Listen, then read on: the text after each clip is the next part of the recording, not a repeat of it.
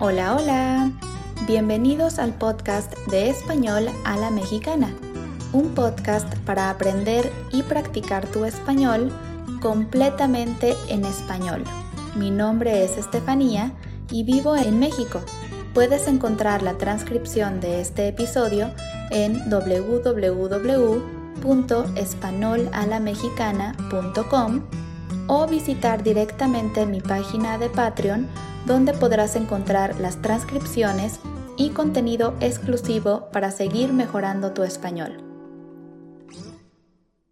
En el episodio de hoy hablaremos sobre algunos museos en Ciudad de México que les recomiendo conocer si alguna vez visitan esta ciudad. Les compartiré un poco sobre su historia y sobre mi experiencia en algunos de ellos. El primero es el Palacio de Bellas Artes, uno de mis edificios favoritos en la ciudad. Es una gran construcción en el centro de la ciudad donde no solo pueden ver exposiciones de diferentes artistas, también hay un espacio de espectáculos para conciertos de ópera o bailes folclóricos tradicionales. Dentro de Bellas Artes pueden ver un estilo de Art Deco. En el último piso está el Museo Nacional de Arquitectura, donde se presentan exposiciones temporales de arquitectura contemporánea. En mi opinión, Bellas Artes es uno de los edificios más hermosos de la ciudad. Su arquitectura, el espacio, los murales y todo lo que puedes hacer dentro lo hace uno de mis lugares favoritos. El siguiente del que hablaré es el Museo Nacional de Antropología. Aunque Bellas Artes es quizá mi edificio favorito de la ciudad, mi museo favorito es probablemente el Museo Nacional de Antropología, este museo es realmente grande. Está dentro del bosque de Chapultepec, muy cerca del lago. Este museo se creó para reunir y exhibir la historia de nuestro país a través de sus raíces indígenas.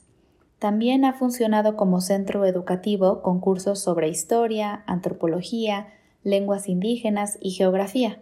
El día de hoy es un lugar que representa un símbolo de identidad para todos los mexicanos y un museo que definitivamente recomiendo a todas las personas que quieren visitar México con el objetivo de aprender sobre su historia y sus raíces indígenas. El siguiente es el famoso Museo de Frida Kahlo, también conocido como la Casa Azul, donde la artista nació y murió.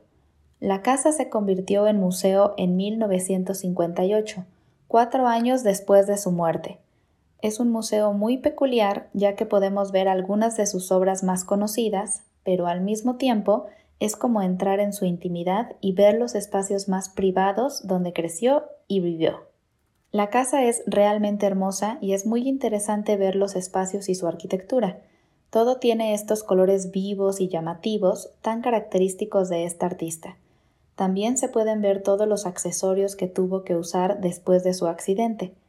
Pueden ver sus vestidos, sus dibujos, sus juguetes y muchas cosas más. Es un museo lleno de intimidad e historia de uno de los personajes más conocidos de México. Estos son solo tres de los museos más conocidos en Ciudad de México. En este caso, conozco los tres y la verdad es que los tres me encantan. Cada uno tiene su estilo y también cada uno está en diferentes zonas. Bellas Artes está en el centro, el Museo Nacional de Antropología está en el bosque de Chapultepec y la Casa Azul está en Coyoacán. Les dejaré una foto de cada uno en la transcripción de Patreon. Todos son puntos muy turísticos que tienen mucho que ofrecer a las personas que decidan visitar esta hermosa ciudad. Un consejo, la mayoría de los museos cierran los lunes, así que les recomiendo planear su visita entre semana o el fin de semana.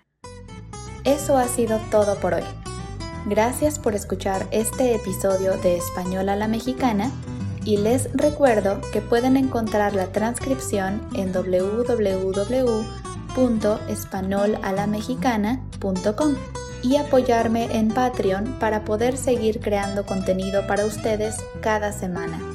Nos vemos el próximo miércoles con un nuevo episodio. Hasta pronto.